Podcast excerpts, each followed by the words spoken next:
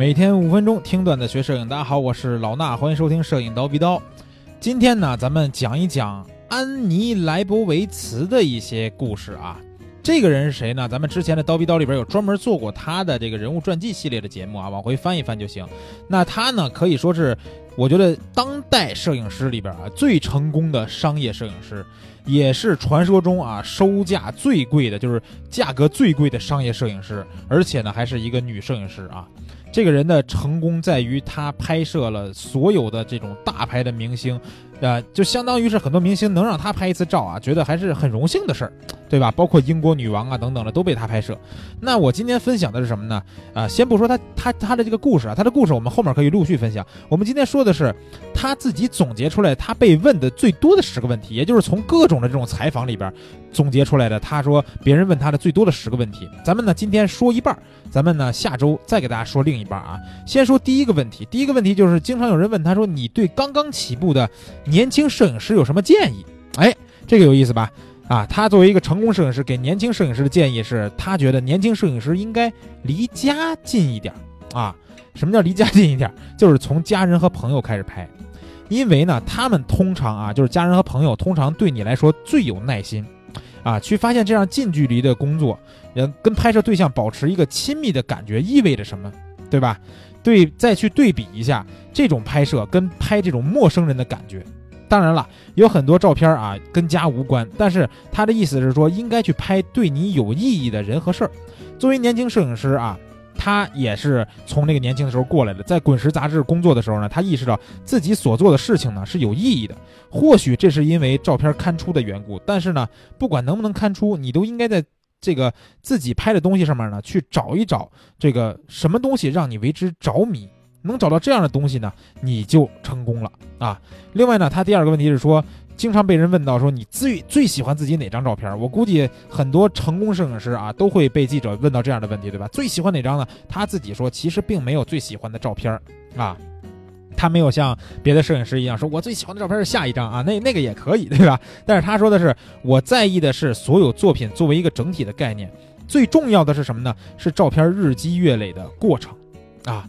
这个是这个问题的回答。那第三个问题是谁是你遇到最难拍的人？他说，通常拍摄的时候啊，困难和拍摄对象没有太大的关系。就是说，这个拍的是谁呢？跟困难没有太大关系，主要是天气之类的因素，比如说太阳太大啊，或者说太这个光线太暗了，有时候还没有拍完，太阳就落山了。如果说制作团队很大的话，也可能遇到很糟糕的发型师啊、化妆师，或者是说闪光灯慢了一步，或者说有时候闪光灯完全失灵啊，这些才是真正的困难。当然了，肯定有人特别难合作啊，但是呢，他说如果我指名道姓的话，人家会以为我疯了。他说在这个行业里边啊，你还是需要谨慎一些的。不过。他可以说的是，在我的经验当中，最难拍摄的是在演艺圈从业最久的人啊，就是可以说一些老戏骨吧，对吧？或者尤其是那些从小就进入演艺行业的人。当然，并不是他们之中所有人都难以合作，但的确有一部分人让人很抓狂，他们一直处在温室当中，不知世间冷暖。啊，这句话呢，大家也应该明白，就是可能国外的这个娱乐圈里边也有一些这种非常大牌的啊，愿意耍大牌的这些艺人吧。那还有一个问题是说，一次拍摄任务你一般拍多少张照片啊？我觉得这个其实这个问题啊，他回答的也是比较水。他说现在拍的比年轻时候要少啊，不过拍多少并不重要，根据情况而定，拍多少是多少 啊，没什么意思。但还有一个问题啊，我觉得挺有意思。他说的是啊，人家问他你最喜欢哎，不是你喜欢从胶片到数码的这个转变嘛？因为他也是从胶片相机用起到现在用数码相机啊。他的回答是我记得二十世纪七十年代的时候，柯达的克勒姆二型胶片逐渐停产。啊，还记得柯达克勒姆胶片吗？对吧？上周咱们刚说完这个节目，对吧？他说很多摄影师几箱几箱的买，囤在冰箱里边，但你发现总有一天他会用完，然后就再也不会有了。无论你喜欢还是不喜欢，数码都已经出现了，你无法改变这个趋势。最初，我让数码繁琐的过程主导了拍摄，啊，它特别复杂，打乱了拍摄的节奏。我常常得跟拍摄的对象解释。啊，又要到房间的另一边去，这个显示器上面看一下效果，感觉这样很不礼貌。但是呢，现在我不会把大大的这个显示器带到拍摄现场了啊，即使我带了，也不会经常看它。我们就用一台笔记本电脑啊，我也不会被它束缚，甚至连相机的显示屏我都不经常看。这样基本上拍摄的节奏又跟胶片时代的拍摄的那个节奏差不多了。用数码相机呢，可以在晚上拍，可以在黑暗的地方拍。我现在拍摄只需要更少的光线，也更少的这个用闪光灯。数码让我们能够拍到更多的细节，但缺点是有时候照片看起来太原始。几乎可以说，数码记录了太多的信息，这是需要转译的新语言。不过，我认为它会慢慢改进。想想最早闪光灯摄影也是用最粗暴的方式照亮事物，之后呢，我们又学会了怎样控制光线。数码技术能带来的适合当下这一个历史时代的照片样貌，它有时代的印记。数码摄影呢是为报道而生的，能够捕捉到事件发展这个现场感是它最大的这个优点。现在呢，我出去拍摄也很少带一些器材啊。啊，也也不用带那么多东西，比如说，呃，胶卷它就不用带太多了，对吧？还可以用更高的这种感光度。以前呢，我们都是用比较低的感光度的胶卷，避免照片的这个颗粒太大。现在高感光度的这个成像质量提升了非常的多，啊，这就是他对于胶片和数码的看法。那现在你看啊，把这个问题同样问给大家，你你喜欢从单反到无反的转变吗？对吧？看似好像单反相机现在还是很挺立的，但是你知道它未来会发展成什么样吗？思考一下这个问题，对吧？再说一个啊，今天节目稍微再拖点糖。这个他还说，有人经常问他说，拍名人和拍普通人有什么区别啊？拍名人拍普通人什么区别呢？最根本的区别就是在你见到名人之前，你就已经知道他们长什么样了。他们之前已经被拍摄过，你可以从他们过去的影像中了解他们，这非常有帮助。因为呢，名人总是很忙，得实际一点，别指望有很长的时间去拍。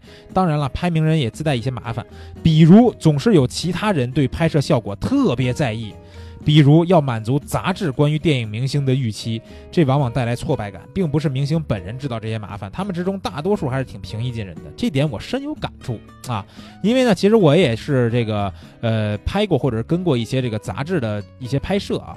在杂志拍摄现场的时候，其实明星是非常平易近人的啊，因为他会跟摄影师进行一个非常良好的沟通，只不过他时间有限，这点是他自己控制不了的。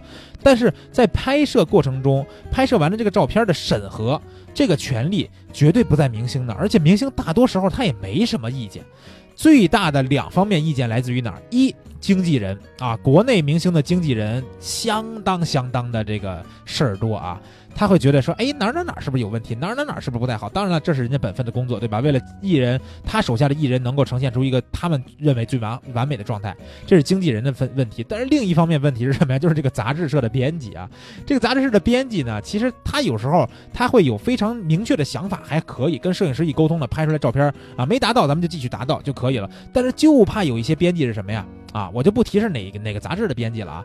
最怕的是什么？他自己没有想法，但他就觉得，哎，你拍摄这个感觉好像不太对。但是呢，明星艺人们的这个时间又非常有限，对吧？在有限的时间里边，你多去调整那么几回，其实是非常不靠谱的，对吧？风格之前沟通好了，咱们拍到就可以了。但是他就会现场就给你变换一些东西，他说这个好像不太行啊，不是我的预期，咱们要不换一种方式，对吧？换一个光线，换一个小的场景去拍摄，这时候。艺人或者经纪人有时候会出现不耐烦的情况，所以说现场你要服务的并不是艺人，拍明星真的不难，而是明星身边的经纪人和杂志的编辑最头疼。啊，再说最后一个问题吧，他说，啊，被问到还有一个问题是，拍摄时候你的创意来自哪里？这个问题我觉得是特别特别的好啊，为什么呢？因为咱们看他的回答，他说我会先做好功课。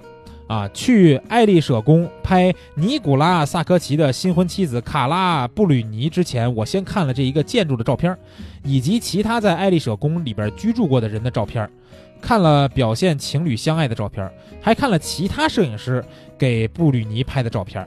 他曾经被拍摄过很多次。我认为赫尔穆特·纽顿捉呃这个捕捉到他的一些别人未能发现的特质。我还知道他是流行歌手，所以呢，我还去听了他的歌。当然了，我脑子里就像有个移动硬盘一样，存储了很多从前的摄影师的作品。我热爱摄影，可以说在不断的学习。我收集摄影书、摄影史中的某些元素，可能为我选择的拍摄风格带来参考。照片风格也是创意的一部分。听到了吧？虽然说好像并没有告诉我们他的创意灵感是从哪儿来的，我相信没有人能讲明白自己拍的照片这个创意灵感从哪儿来的，真的是这样，因为它一定是来自于自己内心，或者是你自己对于很多事物的理解。包括我为什么要必须把这个问题在今天说了，因为你看看全世界最牛逼的商业摄影师安妮莱布维茨，他说他一直在不断的学习，还在收集摄影书，还在学习摄影史，对不对？我们为什么不这样呢？因为你觉得那些东西没有用。对吧？你觉得看一看好像我是一个拍人像的，对吧？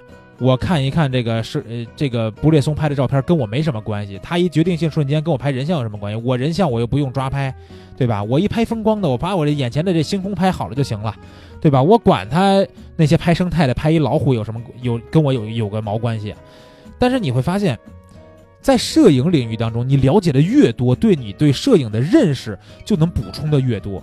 这件事儿从我做各档节目，从我做各种课程，从我做各种的这种文章的时候，我就会发深刻的理解到这件事儿。